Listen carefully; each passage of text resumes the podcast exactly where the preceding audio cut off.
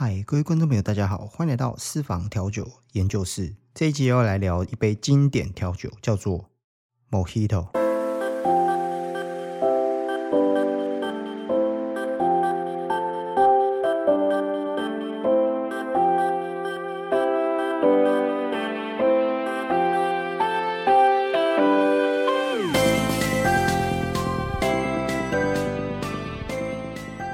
嗨，大家好，我是 Marty。这一集呢，来到了 Parket 的第三集。如果你还没有追踪我的频道，这个频道是分享有关于调酒的教学、调酒的技巧以及餐饮业的文化。这个频道将来会规划与调酒师或是餐饮业的店家的老板来谈谈在餐饮业里面的系统跟文化。今天这一集呢，想要跟大家来聊聊一杯超级经典的调酒，叫做摩西多。为什么第三集想要开启这样的话题呢？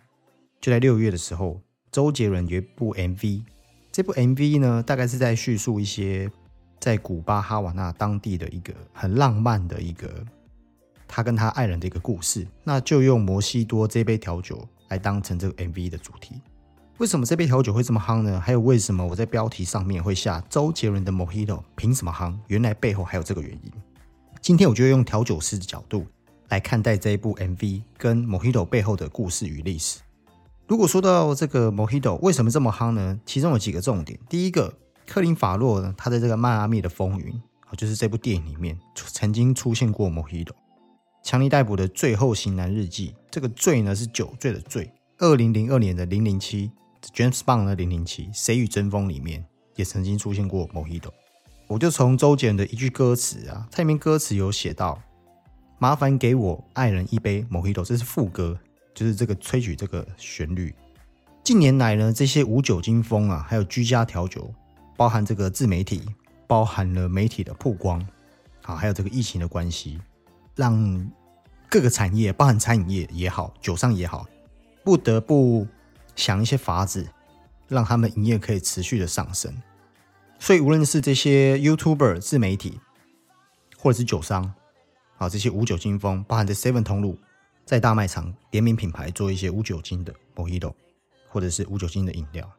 周杰伦这个 MV 呢，他在两个月之内就创下了两千万观看，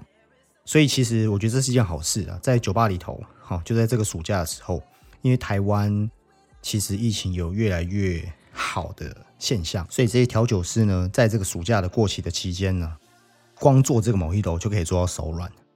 所以你可以看到说，自媒体的这些影响力是。有很大的哦，媒体也是，但我前面有提到说，我认为这是一件好事，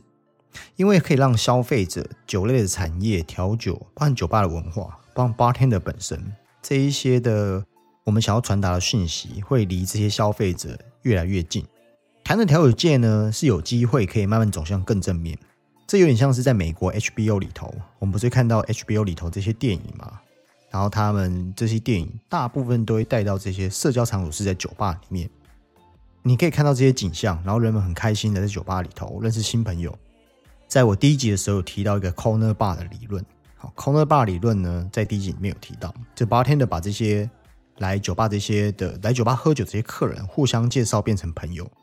这些消费者更懂得尊重餐饮业的服务者，或者更懂得尊重调酒师，可以跟调酒师呢良性的竞争，然后。或许是互相津津有味的在讨论这些酒的调酒的一些味道，这有点像是我们看一些电影，那你可能去吃一些比较高档的，可能是米其林几星的餐厅。当你尝到这个餐点很棒的时候，你可能会跟厨师或者是跟外场的人员跟他们讨论说：“哎，这里面是用什么做的？”然后你的这些询问，事实上让这些技术拥有者、主厨也好、调酒师也好。会增加他们的在这一行的热情跟贡献，也会让他们觉得这是很荣幸的一件事情。聊了那么多，我们从 Mojito 的历史开始说起好了。周杰伦在这部 MV 里面，他取景的地方就是古巴最北边的一个海滩。这个海滩呢，再往里面一点，那个那个城市就叫做哈瓦那。不过我看网络上，无论是文章或自媒体，无论英文或中文，网络上充斥着非常非常多有关于 Mojito 的文章。大部分都是教一些做法，然后会讲到一些故事跟历史。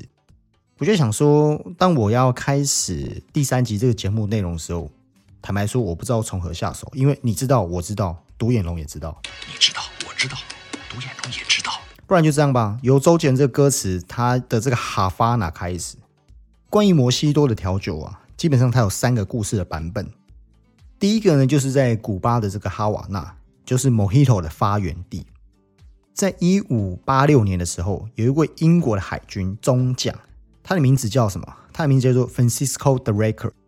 据说是当时英国女王伊丽莎白的海，也就算算是他的海盗团队，也是海盗队。应该讲说是他表面上是海挂海军中将的节，但是事实上有人说他是比较像是政府的秘密单位，他有点像是英国皇室的私人海盗。OK，那在一次的这个旅途当中呢，这个德瑞克。这个中将他就把他的船停在这个古巴哈瓦那的这个海边，这个地方也是玩命关头吧取景的地方。哦，刚开始这个冯迪索他在第七集不是有一笔钱吗？然后第八集就演他在这个古巴退休嘛，因为他的堂弟就在当地，但他堂弟就跟一些啊可能当地的一些痞子或混混就飙车嘛，然后冯迪索就用一台很烂的车跟这个当地的这个大大佬飙车。当时这个取景就是在所谓的哈瓦那旁边有拍到海滩。那当时呢，这些这个英国海军德瑞克的中将，他有一些海军啊，在那个大航海的时代患有这个坏血病或者疟疾一些疾病。那当地的这个南美的印第安人对于这些疾病都有很特殊的治疗方法，所以他提供了一个处方签给德瑞克。德瑞克他就派了一组小队上岸去了古巴市区，然后把这个所谓的药材处方签里面写的这些内容，把它拿回来。这处方间里面呢，有这个甘蔗酒啊，就朗姆酒的前身，薄荷叶、柠檬汁这些配方。然后后来他喝了这个配方呢，就把这个这些坏血病啊、这些疟疾给治疗好了。那当地人就延续这样的喝法，久而久之就流传至今。这是第一个故事的版本。虽然说某黑 o 它本质上就是这么的简单，那也是一杯大众比较可以接受的口感，但这里面有大有学问。其实某黑 o 当初呢叫做 Mojo，M O J O。意思就是指魔力，就是说喝下这种饮料有天生神力，有没有？有点像常坤的天生神力，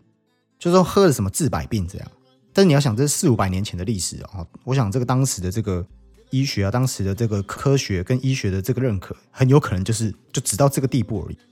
另外一个版本呢，是在这个 Derek 的这个中将的船上所发明的，因为这条船呢，它载有这个莱姆酒、薄荷、柠檬、糖，所以它的。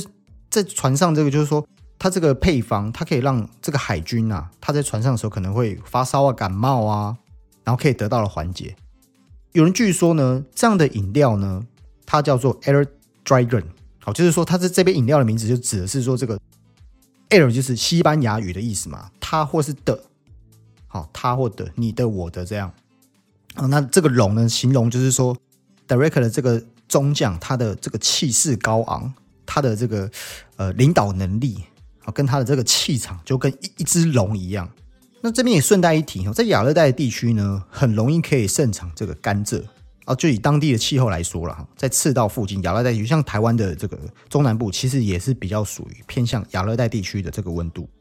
所以你可以看到早期的这个海军啊，大航海时代都在赤道附近，这个加勒比海啊、古巴、英国往下面一点这个这个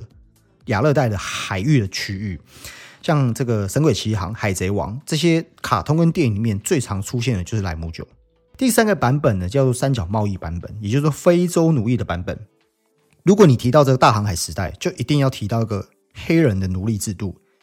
二零二零年，在全世界对于黑奴的这个奴隶的这个话题啊，在 Google 上面也是蛮 蛮蛮发烧的哈。就是因为这个时代来的，就当时啊，这些黑奴啊，他被这些比较先进的国家这些海军。从非洲抓去到这个非洲这个西部跟南部，被抓去欧洲卖给欧洲人。那这个贸易呢，等于说这些黑奴要么就变成有钱人的奴隶，要么就变成工厂的，有点像是外劳。那因为赤道附近生产这个甘蔗非常多啊，甘蔗可以拿来做成什么？当然可以拿来做成蔗糖啊，或拿来做成莱姆酒。那他们就变成工厂的奴隶。那有人说这个说法，好是这个奴隶他们这些黑奴他们想的一种方法。可是当时的配方呢是没有加上。莱姆汁的这个配方，它可能就是单纯是加糖、甘蔗酒加糖加薄荷，所以很有趣的。当时这些海军他们的薪水有三种，第一种是黄金啊，就我们现在的比较像是我们现在的这个货币；第二种就是莱姆酒，这个船员呐，他们有黄金没有钱可以领的时候，他们就可以把莱姆酒当当成是一种薪水，在船上不能干嘛就喝酒。第三个的薪水就是黑奴，好，他会把黑奴派给你。那至于 Mojito 呢，有很多这个其他的变化，不同于其他的鸡尾酒，你 Mojito 它是少数，就是说以原型的基础就能轻松变化其他的口味。当然，我们常常常见到的经典调酒，像 Daiquiri 啊、Margarita，其实事实上都可以，但是它的变化毕竟还是没有摩西多来的多。也就是说，莱姆酒、柠檬汁、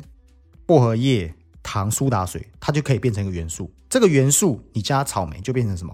就 Berry Mojito，草莓摩西多了。如果你加杨桃进来，就变成杨桃摩西多。只要你的这个水果风味是很 fresh 的，或是你可以做一些更不一样的变化，烟熏的 Mojito、肉桂的 Mojito，都以这些元素来做。所以这也是第二个原因，为什么摩西多它会在世界上这么有名，变成当代一种现代经典的一种调酒，世界各地都可以接受这样的口味。那现今酒吧呢，有很多的调酒师，现在呢，它除了变化这面所使用的，你可以用糖浆去代替砂糖，你可以使用基酒的变化，你可以使用新鲜水果果泥，这些都可以。甚至有人把这个基酒，因为我们白色的，我们本来是使用白色的莱姆酒嘛。那白色莱姆酒不是指它的白色是透明无色，就是最 regular 的。那有些调酒师甚至会把这个上面 float，就是漂浮一层一点点的成年的莱姆酒，就所谓的 dark rum 或是 black rum，让这杯调酒呢，它在口中这种蔗糖、蜜糖所呈现的口感跟续航力更加丰富。当年你可以这样子做，不过我个人的建议是，你如果要在家里做 mojito，建议使用砂糖。为什么？因为你需要新鲜的绿莱姆。切块之后放到杯中，那绿莱姆呢？跟绿莱姆跟黄柠檬其实都一样，它皮有一个皮油。这个皮油它是罐头或者你事先榨好的柠檬汁，或者你在外面买，它是没有办法被取代的。这必须要现榨，因为你把这个新鲜的这个莱姆放到这个杯中，加一些砂糖，这些砂糖呢，透过你的导棒挤压，它会有一些颗粒的跟摩擦，就会把那些皮油挤出来。这是其实我们在做 Mojito 的时候一个很重要的一个。算是小诀窍，所以我不太建议你使用液体的糖，我建议你还是使用砂糖。你也可以用二砂，二砂就台湾人讲的这个黄黄砂糖，当然它会有一些啊焦糖的一些香气会更丰富一些些。再来是要谈到 Mojito 第三个重点，有一个关键人物一定要提，他就是海明威。可能七年级以下的这些听众朋友，你可能不知道海明威是谁。海明威他是美国的一个作家、战地记者。算是当代啊二十世纪最著名的这个小说家之一。一九三九年之后，他定居在古巴。当然，他期间有写下一本作品，叫做《老人与海》，你现在网络上还查得到。然后这本书呢，获得了当时的诺贝尔的文学奖。作品里面大概是在写一些人生，还有对于一些社会的迷茫这种风格啊，闻名全世界。后来他其中还他写了很多书，其中两部作品呢，还被美国现代的图书馆列为二十世纪百大英文小说，所以算是一个相当在这个。文学派上颇具这个影响力的人物，那有传闻就是说海明威就是喝了 Mojito 跟 Daiquiri，Daiquiri 是另外一杯调酒，在我们今天我们就先不谈。就是说，诶，他们是他他是喝了这两杯调酒之后，才能写出这么畅销的文学书。这是不是呼应我前面有提到说，这个早期古巴的这一些原住民，他把这样的一个呃一个这种饮料称呼叫什么？叫 Mojo，就是哎，喝了会天生神力，是不是呼应有点类似像这样的概念？其实我，事实上我认为是酒精的关系啊，因为有时候喝酒就会有点醉茫茫，你会觉得稍微比较放松嘛，那可能你会有一些灵感，或者是有时候我们在洗澡的时候，你有时候想一些 idea，或者哎洗澡时候突然有些想法，我觉得可能有点类似像这样的概念。那另外一方面呢，古巴哈瓦那有一间酒吧，这间酒吧呢，它自称是 Mojito 的正宗始祖，那也是因为这样子，海明威常常去到这个酒吧里头。就是他在呃一九三九年之后嘛，然后就喝了这个某一豆，甚至是这个这间酒吧呢，他也被评选为就是一个观光圣地，因为大家都想说，哎，海绵都是去那边喝某一豆，那他甚至在酒吧里面有写下一个牌子，这个牌子有点像是台湾的这些时尚玩家啦，或者一些美食节目。啊，有些明星艺人是会到这个摊贩，他到这个摊贩会留下一些签名啊，或是可能送给这个摊贩的一句话，有一点类似像这样概念。那么海明威他就写了，他在匾额上面这个牌子上面呢，就写了我在这里喝着 Mojito 的一个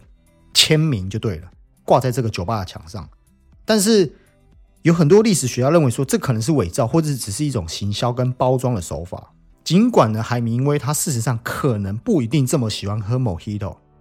他也没有这么着迷。但这也不能阻止说大量的游客因为这些故事、这些历史，那每次来到哈瓦那，就是外地观光客来到哈瓦那，都一定会来这两间酒吧，就是为了尝一口真正的 Mojito。另外一个值得一提呢，第四个，冥冥之中其实有另外一个推手，就是 Bacardi 的莱姆酒。我想，如果会听这个听这个频道的听众，你一定是对于酒或者对餐饮有一些基本概念的了解，那你一定不会漠视 Bacardi 是什么。Bacardi 是这个在一八六二年二月四号成立的一间公司，百加德公司在古巴成立。这个公司全世界第四大的酒类的公司，专门的刚开始专门生产一些 rum 就莱姆酒而闻名。像我前面有提到说，强尼戴普有演一部戏叫《最后型男日记》，酒醉的醉，在这部。电影里面呢，强尼戴普他大概饰演一个，我记得没有记错是被外派的一个记者，但是因为那边算是边界，我没有人管辖的地带嘛，所以他每次上班要去采访就就很糜烂，然后跟着当地人在 一起喝的这些 rum 啊，这些莱姆酒，反正就是我觉得是一部蛮 蛮有趣的一部片的哈。Anyway，那他在片中有一个桥段，这个桥段就他跟他的同事，不知道是当地人还是有点忘记了。那他们就是在酒醉的时候，他们就去去买一些劣质的一些酒精。那这个酒精呢，他们就去巴卡里，因为巴卡里这间酒厂呢，就是号称说他们的那个滤芯呐，就是活性炭的这个滤芯，就是把这些杂质过滤完之后出来的这个酒会很纯净。他半夜跑去巴卡里的这个酒厂去偷这个滤芯出来，我就记得有一幕是这样，我就觉得印象到现在印象都还蛮深刻的。那为什么巴卡里我会说巴卡里它是很其中一个很重要的幕后推手？巴卡里呢这几年呢，无论是在这个行销的方面，或者是在既定的印象，比如说他会把 Bacardi 跟 Mojito 这两件事联想在一起，他他花了很多的心思跟行销预算，就会让你觉得，如果我要制作 Mojito，我就必须要用 Bacardi 的 Rum 来制作 Mojito。那最近呢，在台湾呢，这个行销活动上面呢，有围绕着，所以他可能鼓励你在家里教你怎么在家里做摩西多啦，或者是干脆直接出了一个 Cocktail Bottle。Cocktail Bottle 是什么呢？Cocktail Bottle 就是你把这个所有的这些材料，就是说公司把所有材料，酒啊、呃柠檬的元素啊、糖的元素、薄荷的味道，它做成一个直接做成一个成品，装在这个 bottle，装在这个玻璃瓶里面，装在这个玻璃瓶里面，你倒出来就加冰块就可以喝了，都帮你做好了。最后呢，值得一提的是，这个在网络上以中文的文献来说呢，比较少可以找得到关于摩西多啊。我现在谈的是比较科学跟文献的这个证据。关于摩西多首次公开的酒谱，就是它有文献记载，是在一九二七年，西班牙啊，当地西班牙出了一个鸡尾酒书，这本书名叫做《制作鸡尾酒的艺术》，他把当时的这个 Mojito 称为 Mojo，也就是那个年代嘛。那过了两年之后呢，一九二九年，另外一本鸡尾酒书，它是写这个这本书的名字就是西班牙文的鸡尾酒。鸡尾酒这本书指南当中，他有他就把这个 Mojito 称为 Mojo de Ron，好 R O N。再来呢，在一九三零年的时候，古巴的鸡尾酒书哈，这个叫做 Jose Bar，那这也是当时这个古巴其中一个酒吧。这个酒吧呢，可以堪称为古巴哈瓦那的三大巨头酒吧之一。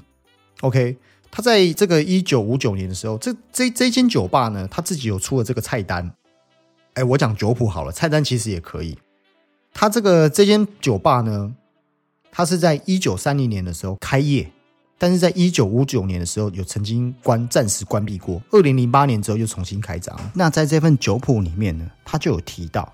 提到什么呢？他这里面写着，此酒谱说明了他需要一茶匙的糖，半颗的绿莱姆莱姆酒，还有一种叫苏打水。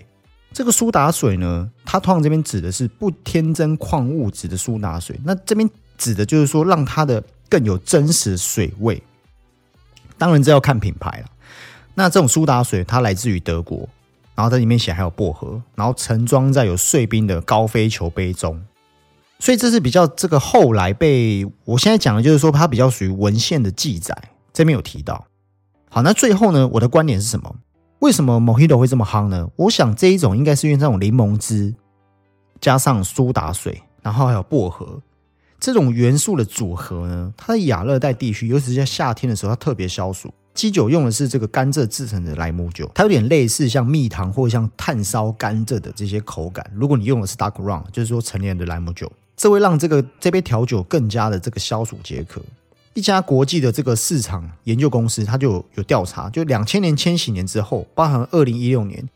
，Mojito 呢是在英国还有法国最受欢迎的鸡尾酒。所以到底是谁发明的 Mojito 的鸡尾酒？